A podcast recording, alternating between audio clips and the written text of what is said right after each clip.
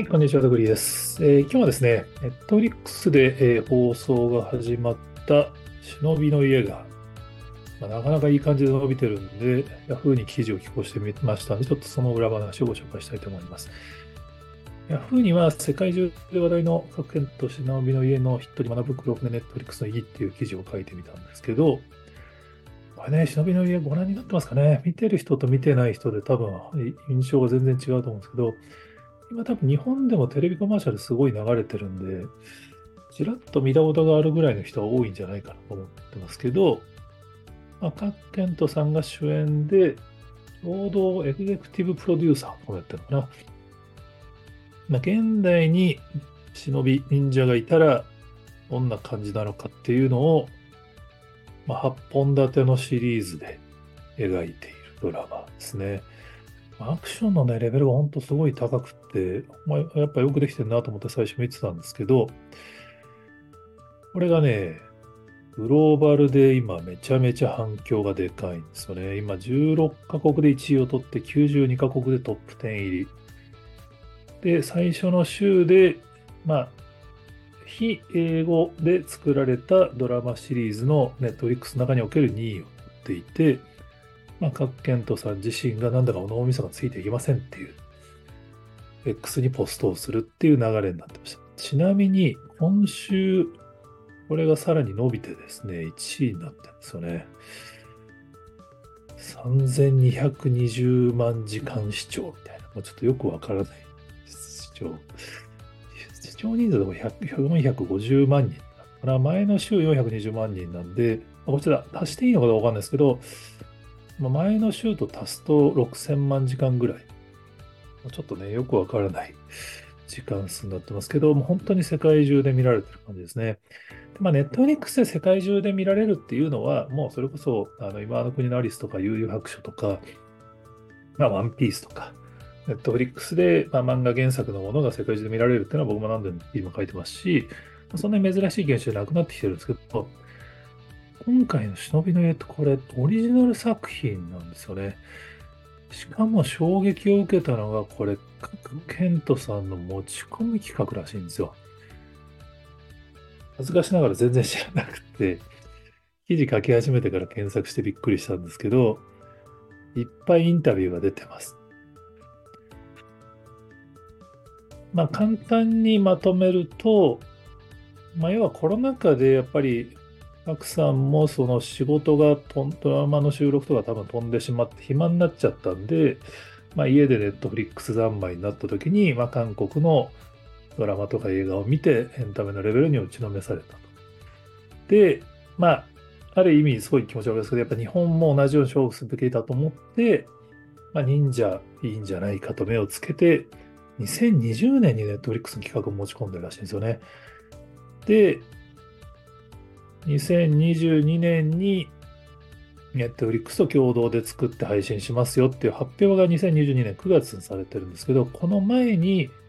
タクケントさんは事務所を独立されてるんですよね。だから、まあ、ある意味本当にこのドラマに自分のキャリアをかけて挑んだっていう、まあ、命がけの作品っていうコメントを当時もされていて、まあ、実際、まあ、僕はそういうの知らずに見ましたけど、やっぱアクションシーンとか本当に、まあ、特にケントさんのシーンがすごくて、なるほどなっていう、あそういうことだったんだって。なんか、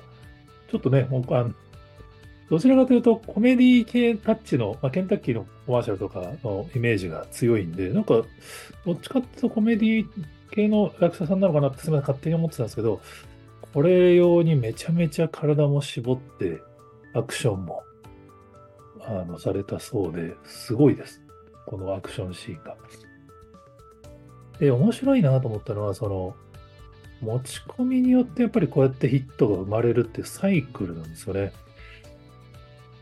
まあ、今年は本当にあの、まあ、日本のテレビドラマにおいては、まあ、ちょっとね、この話ちょっと思い出す、見る感情的になっちゃうんですけど、やっぱセクシー田中さんのその問題が象徴的で、やっぱり日本のドラマ、特にその、サイレントあたりからその配信でも収益が上げられるっていうので、日本のテレビドラマまあ、急にドラマ枠今増えてるんですよね。テレビドラマの枠が増えて、まあ、バラエティが一時期増えすぎてたんで、そのバラエティ枠がドラマ枠に変わって、ドラマ枠だと、その、海外に販売したりして別の収入を得ることができるんでっていうのをテレビ局、ドラマはめちゃめちゃ増やしてるんですけど、多分それがやっぱセクシー田中さんにおける原作者とそのテレビ局の意思疎通のズレみたいなのにつながっているはずで、そう考えるとやっぱこのテレビドラマの今の構造、このままでいいのかって話はあると思うんですよね。まあ、当然あの今回の健太さんの持ち込みはあくまで世界で日本のコンテンツで勝負するために企画を持ち込んだので、別に日本のテレビ局はそもそも持ち込んでないと思うんですけど、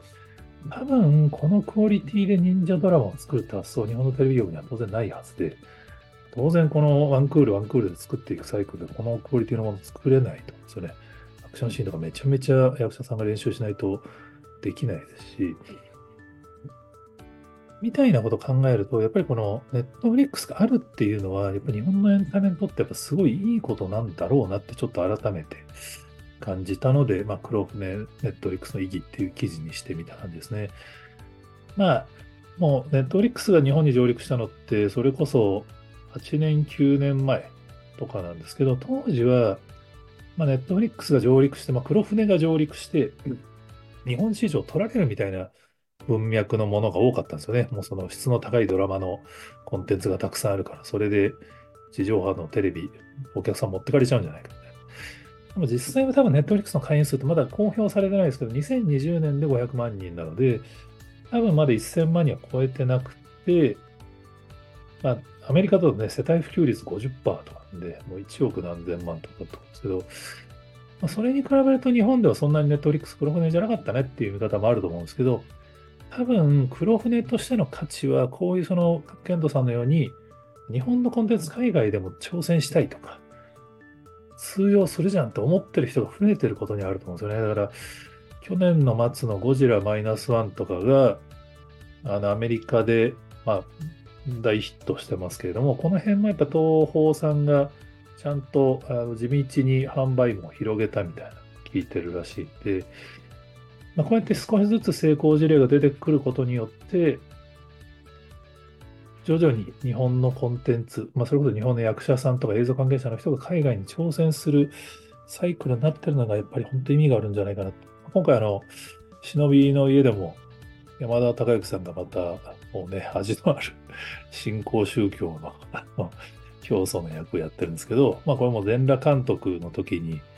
山田さんもやっぱ海外に行ったら、あの、全裸監督の人だって言われたみたいなやっぱりあって、やっぱり考え方結構変わったっておっしゃってましたから、まあ、こういう人がやっぱ日本に増えてるのは本当重要だと思うんですよね。当然、あの、日本のテレビ局もこういう影響を受けて、今変わろうとしている最中だと思ってまして、当然そのセクシー田中さんのような残念な出来事もあるんですけど、まあ、ビバンが1話あたり平均制作費が3000万と言われる中、1億を超える投資をするみたいなのも重要なチャレンジだったと思うんですよね。ただ残念ながらビバンは監督によると大赤字だったそうで、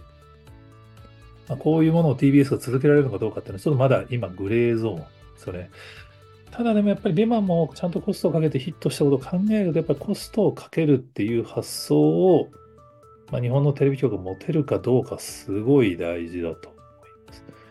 で、実はこの話は、あの去年、僕、ネットフリックスの日本トップの坂本さんにインタビューさせていただいたときに、実は同じ話になったんですよね。よく、こんなに日本のコンテンツにコストかけれますねみたいな話を聞いたら、やっぱりそのコストをかけるのために、ネットフリックスも坂本さんも実は小さい成功を積み上げてるんですよね。全裸監督から始まり、まあ、ファーストラブとか、今の国のアリスとか、まあ、実はちょっとずつ成功して掛け金を上げてきてるって、そのネットフリックスの社内で日本のコンテンツいけるよねっていう手応えとか成功体験を積んでいくやっぱりテレビ局もそのビバン一回お赤字になったからやめるとかじゃなくて、やっぱりじゃあどういうふうにやって収益を立てていくかって挑戦を試行錯誤していくのが大事なんだと思うんですよね。まあ、そうでなければ多分比較対象としてネットフリックスのようなところに才能がある作り手はどんどん移ってしまうっていう話だと思うので、だこれはやっぱり、まあ、黒船的に考える、なんか日本の才能が海外流出みたいにセンセーショナルに記事的に書きたくなる人が増えるのはわかるんですけど、でも多分逆だと思うんですよね。海外の、まあ実はネットフリックスの中にいる人たちは日本人がいて、日本の実写映像を世界に出したいと思って坂本さんみたいな人が頑張ってるから、こういう今成功サイクルが回ってるんで、まあ、それに刺激を受けて、東宝さんがそのゴジラマイナスワンでやったように、どうやって自分たちのコンテンツを海外に広げるのかって発想でやっていくと、変わるんじゃないかなっていうのはちょっと改めて思いましたね。まあ、忍びの家、あの、まあ、見てない、なぜ僕がこんなに喜んでるのか全然わかんないと思うんですけど、見ていただくと面白さがわかると思うんで、海外に向けて受けようと思ったらこういうふうに作るといいのね、みたいなヒントが結構満載ですんで、ぜひご覧になっていただければと思います。はい、えー、こちらのチャンネルではこんな感じで、えー、日本のエンタメが海外に挑戦するのを密かに応援したいなと思っていますので、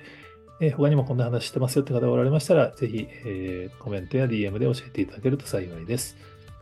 今日もありがとうございます。